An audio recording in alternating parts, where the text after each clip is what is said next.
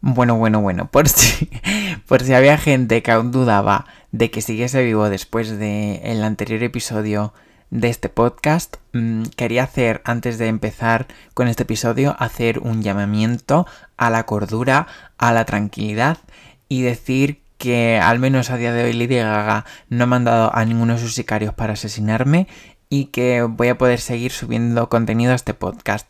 Así que nada, dicho esto, eh, bienvenidos. Esto es Un Solo Cosmopolitan, el podcast de las señoras de ciudad.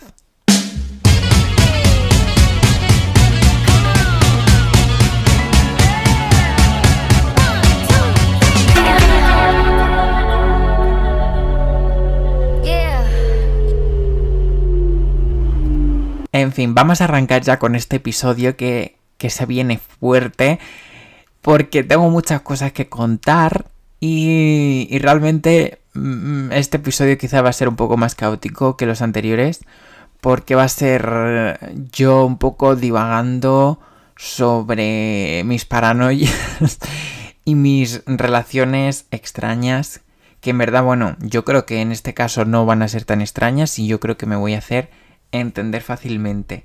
Solo deciros que en este episodio vamos a hablar de puertas, pero no, no puertas eh, pues en un sentido literal de puertas que se abren y se cierran, la puerta de la cocina, la puerta del salón. O sea, porque más que nada porque pues, no tengo conocimientos ni de carpintería, ni de cerrajería, ni de, ni de nada de eso. Entonces, cuando me refiero a hablar de puertas, me estoy refiriendo eh, más bien en, un, en un sentido más simbólico, en un sentido más artístico, metafórico, como lo quieras llamar.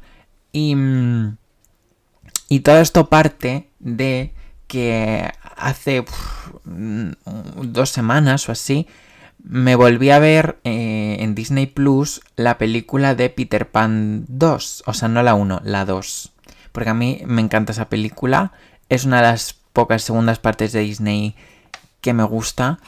Eh, además le tengo como mucho cariño.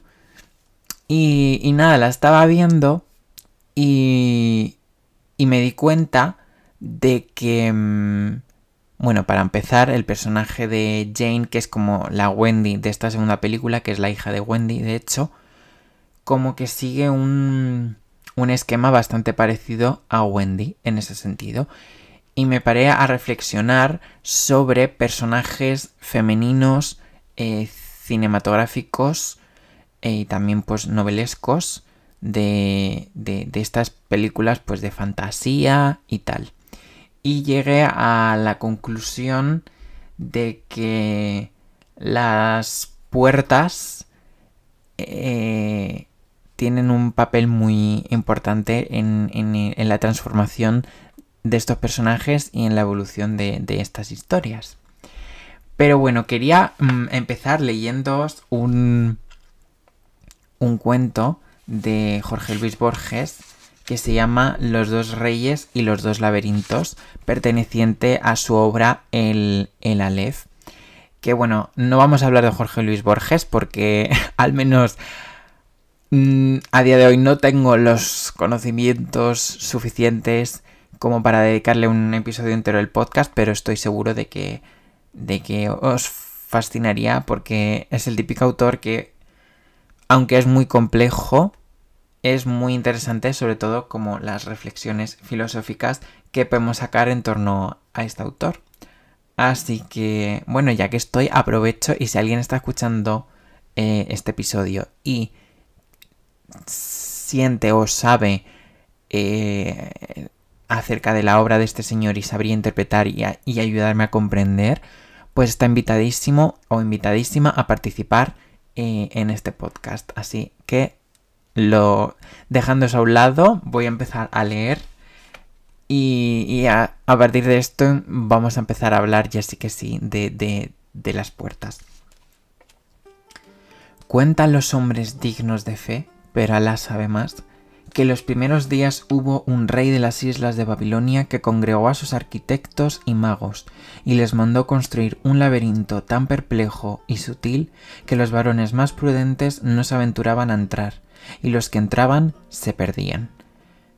Esa obra era un escándalo, porque la confusión y la maravilla son operaciones propias de Dios y no de los hombres.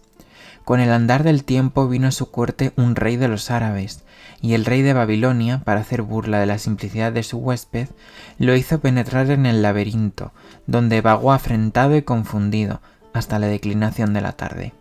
Entonces imploró socorro divino y dio con la puerta. Sus labios no profirieron queja ninguna, pero le dijo al rey de Babilonia que él en Arabia tenía otro laberinto, y que si Dios era servido, se lo daría a conocer algún día. Luego regresó a Arabia junto a sus capitanes y sus alcaides, y estragó los reinos de Babilonia con tan venturosa fortuna que derribó sus castillos, rompió sus gentes e hizo cautivo al mismo rey. Lo amarró encima de un camello veloz y lo llevó al desierto.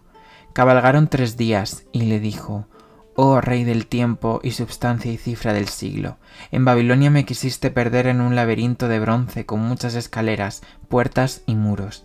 Ahora el poderoso ha tenido a bien que te muestre el mío, donde no hay escaleras que subir, ni puertas que forzar, ni fatigosas galerías que recorrer, ni muros que te veden el paso. Luego le desató las ligaduras y lo abandonó en mitad del desierto, donde murió de hambre y de sed. La gloria sea con aquel que no muere pues bueno, nos hemos puesto un poco intensos leyendo este cuento, pero me parece una historia bastante fácil de comprender, yo creo, para lo que es Borges. Y creo que me puede servir un poco para introducir el, tema que, quería hablaros hoy.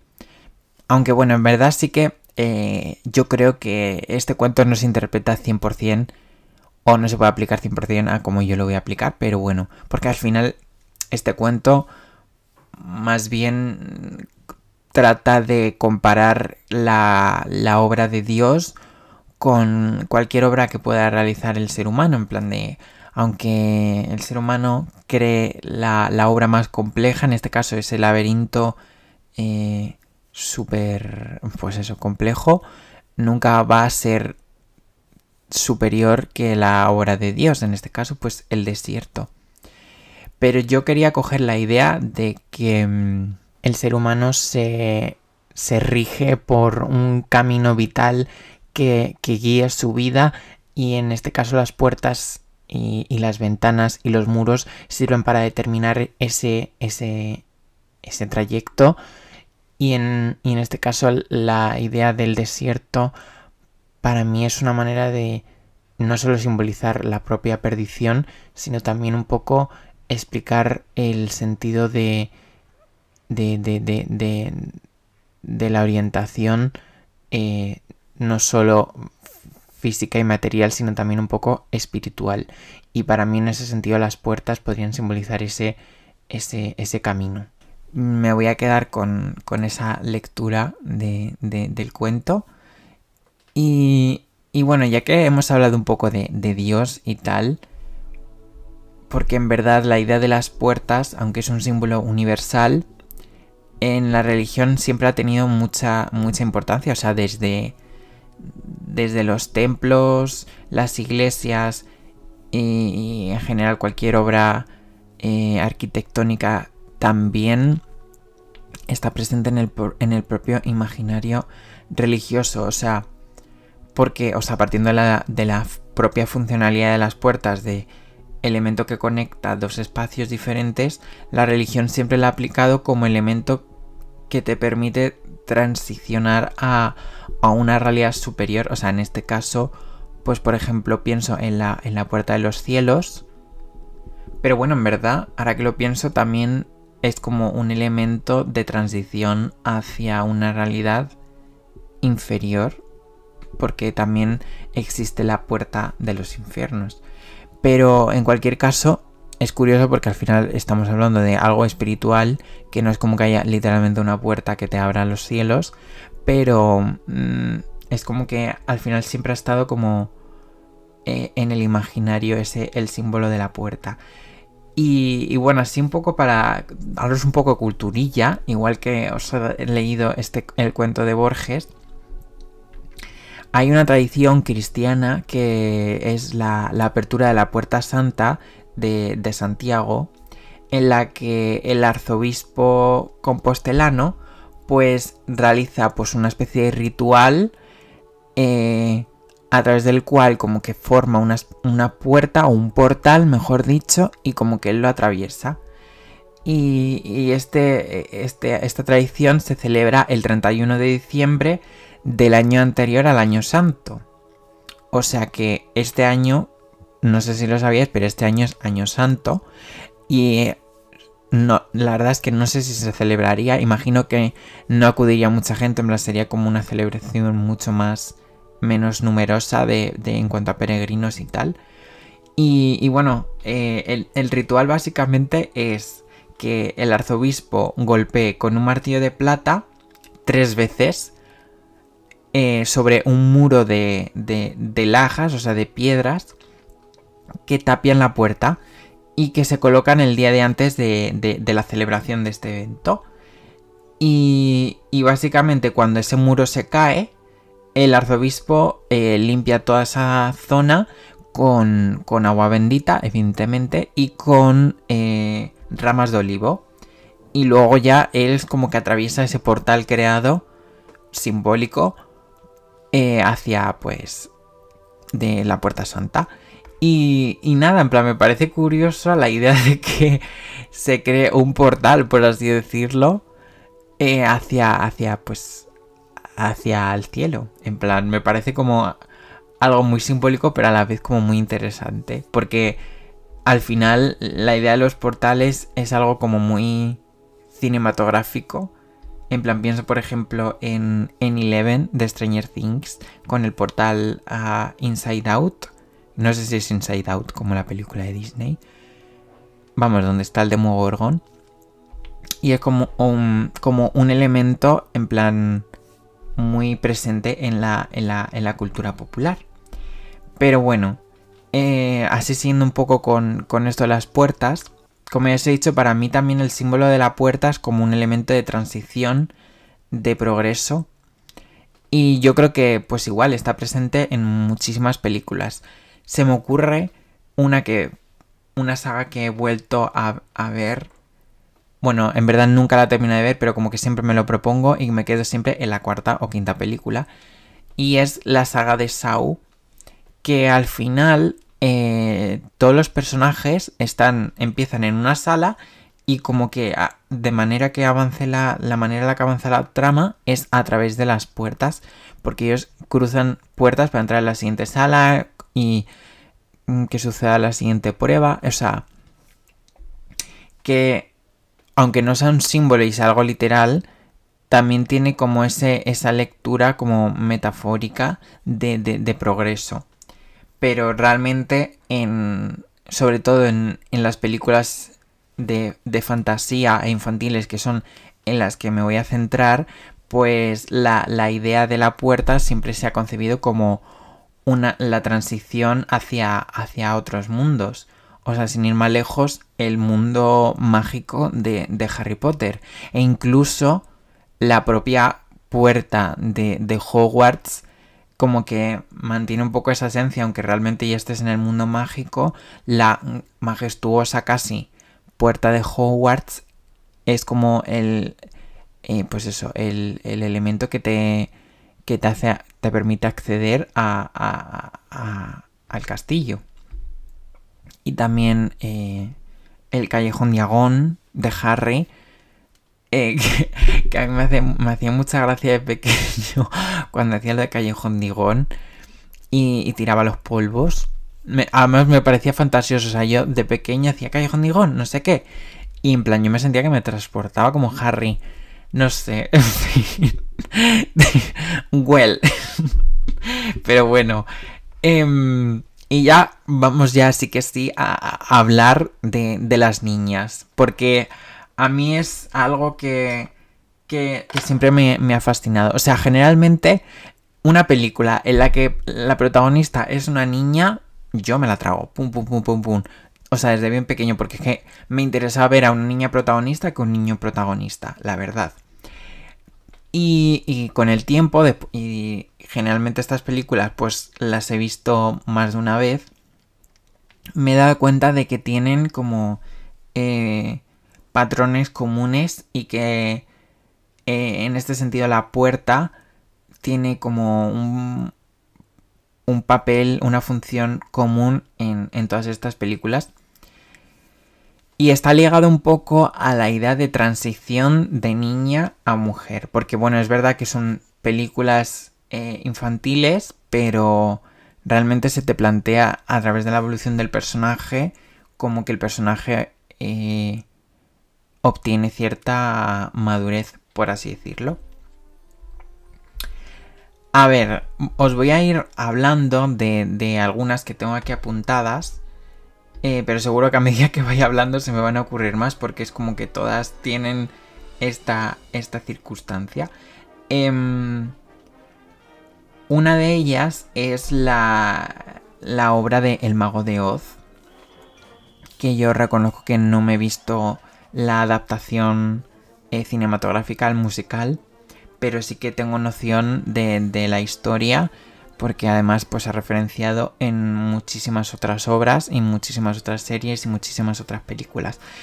Y sé más o menos lo que ocurre y la idea es precisamente que el personaje de Dorothy eh, a través de, del remolino y, y tal, como que ella dentro de su casa se transporta al mundo de Oz y, realmente atraviesa una puerta porque es al salir de su casa y así es como accede al mundo de Oz.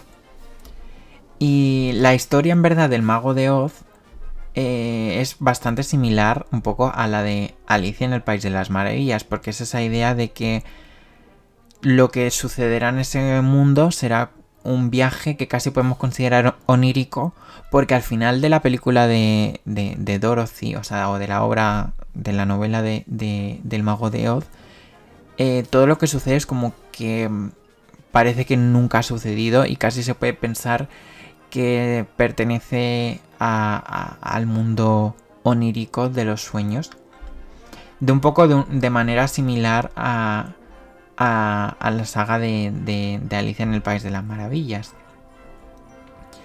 Que, casualmente además me leí hace poco los libros de Alicia porque siempre me habían gustado lo que es las películas, pero nunca me habían como animado a, a leerme los libros. Y la verdad es que sobre todo Alicia a través del espejo no tiene por ejemplo nada que ver con la adaptación de creo que es de Tim Burton, la segunda parte también pero que básicamente la historia no tiene nada que ver.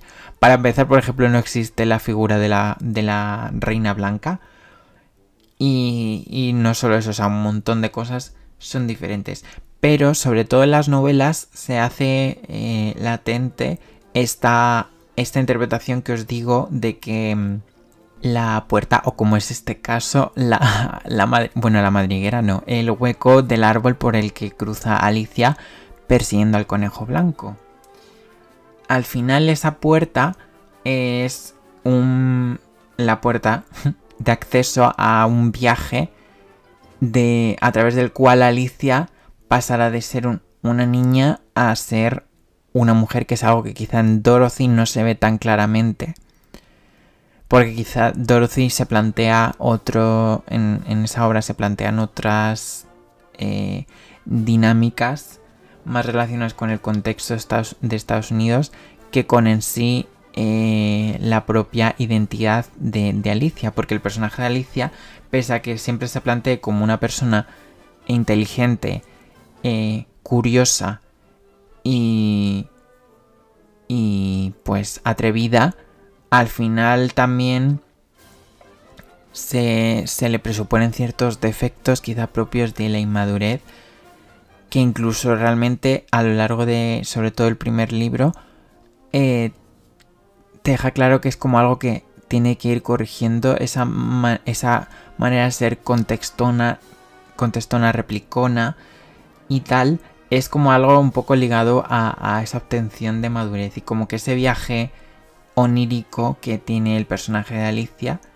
es algo simbólico de su propia transición a, a mujer.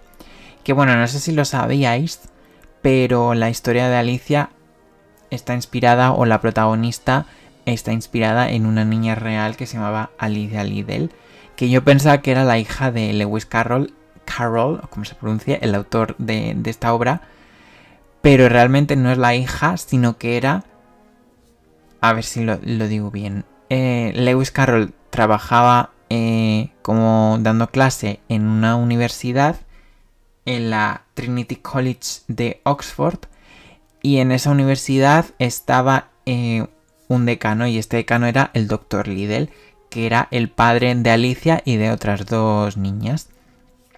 Y según parece, pues eh, Lewis Carroll tenía muy buena relación, o le tenía mucho cariño a, esas niñas. Y en una excursión, eh, esas niñas le pidieron que les contara un cuento y pues así surgió como la, historia de Alicia. Em, así que nada, realmente lo que quería destacar de, de Alicia es más bien relacionado con, con la segunda parte, con la de Alicia a través del espejo. Porque se plantea la idea de que mm, la, el papel de, ser mujer está parte de perseguir un objetivo, en este caso mm, llegar a la reina, o sea, convertirse en reina, a través de de, la partida de ajedrez que es en la que se estructura la, segunda parte de Alicia. Em, al final cada casilla supone un, un, un, impedimento a Alicia para, para, para, para avanzar. No como en el caso de Dorothy con el camino de baldosas amarillas, que casi parece eh, un, camino de, rosas para cumplir tus sueños. O sea, en el caso de, Alicia, en este libro es casi más bien una, una cárcel. Y, es curioso eh, la idea precisamente de, del tablero de ajedrez, porque al final el tablero de ajedrez es el juego mm, por excelencia que está sometido a unas reglas tanto eh, de movimiento como de, de, estrategia.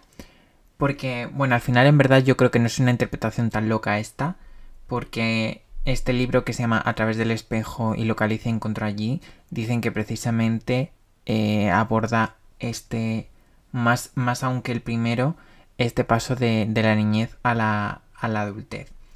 Porque de hecho dicen que hay un personaje que se llama el Caballero Blanco, que lo interpretan como el propio Lewis Carroll despidiéndose, por así decirlo, de la Alicia niña y como de, la protección, aunque igualmente le da como el último consejo o la última indicación para convertirse en, reina, al final piensan que es como una especie de paralelismo con, con la realidad que al final sí que tiene, tiene esa, esa semejanza. Eh, y bueno, esto sería un poco más o menos lo que quería decirte Alicia. Y, y la siguiente mm, película que quería comentar es Coraline o Los Mundos de Coraline o no sé cómo se llama en Latinoamérica. Creo que tiene... Creo que es Coraline y la Puerta Secreta o algo así. Creo, no estoy seguro. Pero bueno, que básicamente es la Alicia del siglo XXI, yo creo, porque tiene muchísima inspiración del País de las Maravillas, aunque obviamente le da un, tiene una interpretación y una enseñanza bastante diferente, yo creo que parte un poco de esa idea.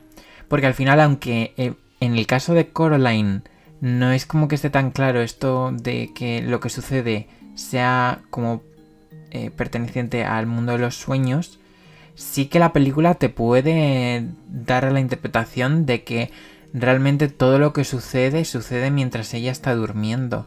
Porque de hecho, em, al principio de la película, o sea, en una de las primeras veces en las que ella se, se mete a través de la, de la puerta secreta de, de, su casa en, en, el mundo de la otra madre, eh, en esas primeras visitas maravillosas para ella, eh, termina despertándose en, el mundo real, por así decirlo, eh, en, su cama, en plan, como amanece ya en, en, el... Porque ella se mete en, esas puerta, en esa puerta por la noche, que es cuando supuestamente se, se empieza a abrir al principio. Y luego es verdad que cada vez empiezan a estar más conectados los dos mundos. Hay gente que dice que realmente eh, nunca llega a salir de, del mundo de la otra madre. Que en plan que cuando entra por primera vez ya no vuelve a salir. Lo que pasa es que la otra madre consigue manipular y pensar, ir a hacer pensar a Coraline que vuelve al mundo real. Pero bueno, no sé, me parece como quizá demasiado turbio. en plan, yo creo que quiero pensar que es un poco literal lo que te muestran cuando ella está fuera y cuando está dentro. Pero es verdad que podría ser, porque a fin de cuentas, si, la otra madre tiene capacidad de recrear un, un, mundo eh, entero, mm, ¿quién, quién, quién dice que no pueda también recrear el mundo real? No sé. El caso es que eh, siguiendo un poco esta idea que, digo de transición, al final el personaje de Coraline empieza la película eh, muy niñeta, por así decirlo, o muy... o muy niña caprichosa. De hecho la madre real en algún momento le hace mención en plan a la idea de que tiene que madurar, que al final eh, la vida no es como ella piensa, porque como que ella quiere pues con razón, porque es una niña, pues que, pues que sus padres le hagan caso, que el vecindario no sea como es, eh, o sea que al final quiere como pues jugar y como que eh, se puede casi como extraer como una lectura como secundaria que aunque el mensaje principal no es ese porque bueno al final eh, la, otra madre mm, representa todo lo que en un principio Coraline pensaba que, necesitaba o quería y al final mm, se da cuenta de que no, que quiere volver a estar con su familia de siempre aburrida. Y casi pues parece como una lectura de como lo que te espera en plan de eh, en la madurez en plan que tienes que aceptar que este va a ser el futuro de, de, la vida y que estas cosas de quiero comer chuches, tartas, quiero estar todo el día jugando, tal, es como cosa de niñas y que ya lo único que te espera es... Eh... O sea, al final el personaje Coraline termina abrazando ese futuro, mm, desechando esa, esa felicidad de niña, por así decirlo. Y entonces yo creo que al final la puerta secreta le sirve al personaje pues eso, como transición de, niña a, adulto. Pero de todas formas, en verdad, en todos los casos, porque también en el personaje de Alicia, el someterse a, las reglas del juego del ajedrez también es algo negativo para el personaje, porque... No sé, yo creo que mm, siempre esta lectura de pasar de niña a adulta tiene tiene, aunque, aunque la obra no te dé pie a pensar eso, parece como algo negativo, en plan de, de niña sí que puedes, em, pues eso, disfrutar imaginación, creatividad, no sé qué, pero cuando entras a las reglas del juego de, de ser mujer, está todo muy encasillado, no sé. Y al final eso es algo que está presente en, en, en todas las obras. y, por ejemplo, también hay otra película que se llama un peliculón de llorar a mares que hace mucho que creo que no la echan en la tele, pero es una película que no sé si intencionadamente, pero te hace sufrir con esa escena, que bueno, en verdad voy a decirla ahora porque va a ser spoiler, pero es que si no no se va a poder explicar mi punto. Y bueno, estoy hablando de la película Un puente hacia Terabitia, la película en la que sale Josh Hutcherson súper joven, haciendo de, de sí mismo, haciendo de sí mismo un poco más joven. Em, y de una chica que he tenido que buscarlo porque yo pensaba que era Riley de, de Sense8 y realmente no, es otra, es otra chica que se parece mucho que se llama la actriz Ana Sofía Robb. Pero bueno, el caso, eh, si no sabéis eh, de qué va un puente hacia Terabitia, básicamente em, eh, cuenta la historia de dos niños, Josh Hutcherson y esta chica, em, y por así decirlo, pues hay otro mundo que es el de Terabitia, que se al que pueden acceder a través de, una, de una cuerda, en plan balanceándose, eh, pasando por, pues, por un río. Y, mm, y nada, básicamente es como que es el mundo que ellos eh, tienen, es como casi como un lugar de, protección para los personajes porque de alguna manera los dos personajes son bastante rechazados eh, en la vida real y como que Teravita es un poco un, un salvavidas. Y realmente, o sea, el protagonista es más bien Josh Hutcherson. El personaje de ella, eh, como que mm, casi parece un, un, un ángel de la guarda. O sea, no parece una persona real. Porque presenta una actitud eh, casi increíble para una niña tan pequeña. Y casi parece como que el personaje se crea para que el personaje del chico eh, pueda ser, ser feliz y afrontar los problemas que le estaban sucediendo en, en la vida real. Y como que, como que cuando eso sucede, el personaje de ella es como... Chao. Al final, bueno, voy a hacer ya el spoiler. Eh, bueno, esta película eh, de 2007 está dirigida por Gabor Supo. Y el final es que esta niña, en una de las veces que cruza sin, sin el chico, pues la cuerda se, se rompe y se mata. Así de repente que dice, pero, pero, pero, pero, ¿por qué? Y claro, te, te da la llorera porque mm, es una película muy traumática que una niña de repente se muera cuando es una de las protagonistas. O sea, súper impactante, súper... A mí me dejó, vamos, fatal, o sea, me dejó muñecona, las cosas como son. Y, nada, eh, a mí me parece mm, curioso el hecho de que suceda en este sentido y no suceda al revés. O sea, de igual manera que, por ejemplo, también me perturbaba la idea de que la historia de Peter Pan y Wendy sucediera en ese en cuanto a géneros me refiero y no al revés. O sea, porque al final em, casi que, em, que la, la, la niña por no madurar casi como que se la castiga por seguir yendo hacia Terabitia mientras que el personaje de, él, de él no, no, se, no se le castiga. Porque luego al final sí que logra volver a Terabitia con, su, con la hermana pequeña de, del chico pero porque se entiende que ella es como muy pequeña. No sé, me parece como esa lectura de que... del castigo de, de la madurez que le faltaba al personaje de ella. Porque ella representaba todo lo que al final parece que es algo negativo que no puede tener una mujer. Y casi lo, lo, lo interpreto como, pues eso, como, como un castigo hacia el personaje. No sé, quizás mm, estoy sacando un poco las cosas de quicio, pero es que me parece que todas estas películas siguen como un poco ese, ese mismo patrón, porque me parece curioso que, que a la que le suceda sea a ella.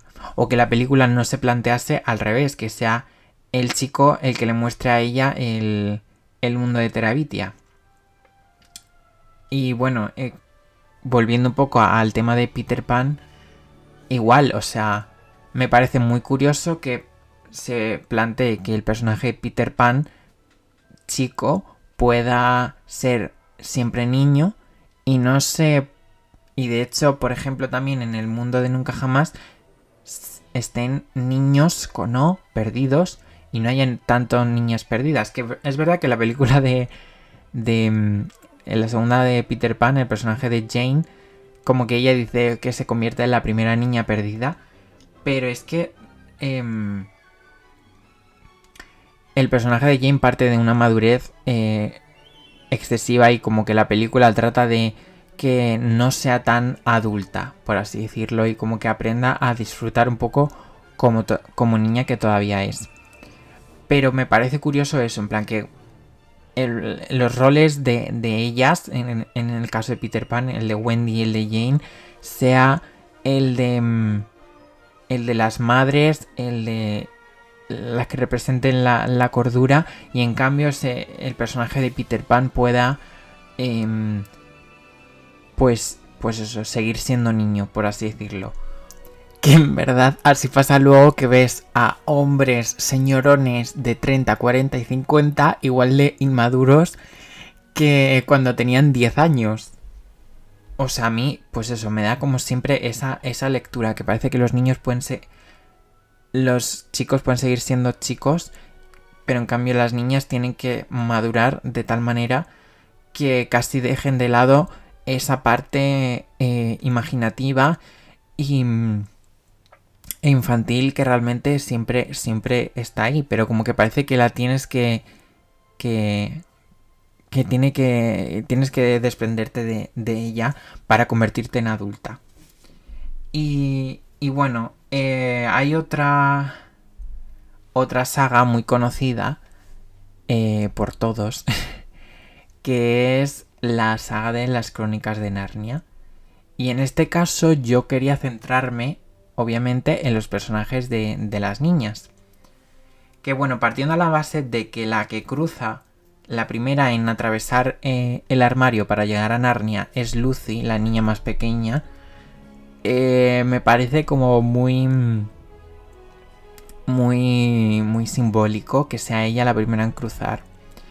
Y quería un poco compararla con eh, Susan. Porque mm, bueno, no sé si os habréis leído lo que es los libros, porque es verdad que las películas no han terminado de, de, explotar todo lo que sucede en los libros. Y ya pues evidentemente con todo el tiempo que ha pasado, pues no creo que se haga, sinceramente. Eh, y el caso es que el último libro de, la saga de las crónicas de Narnia, em, en el último libro que creo que se llama La última batalla, el personaje de Susan es el único personaje que no vuelve a Narnia. Y de hecho, el.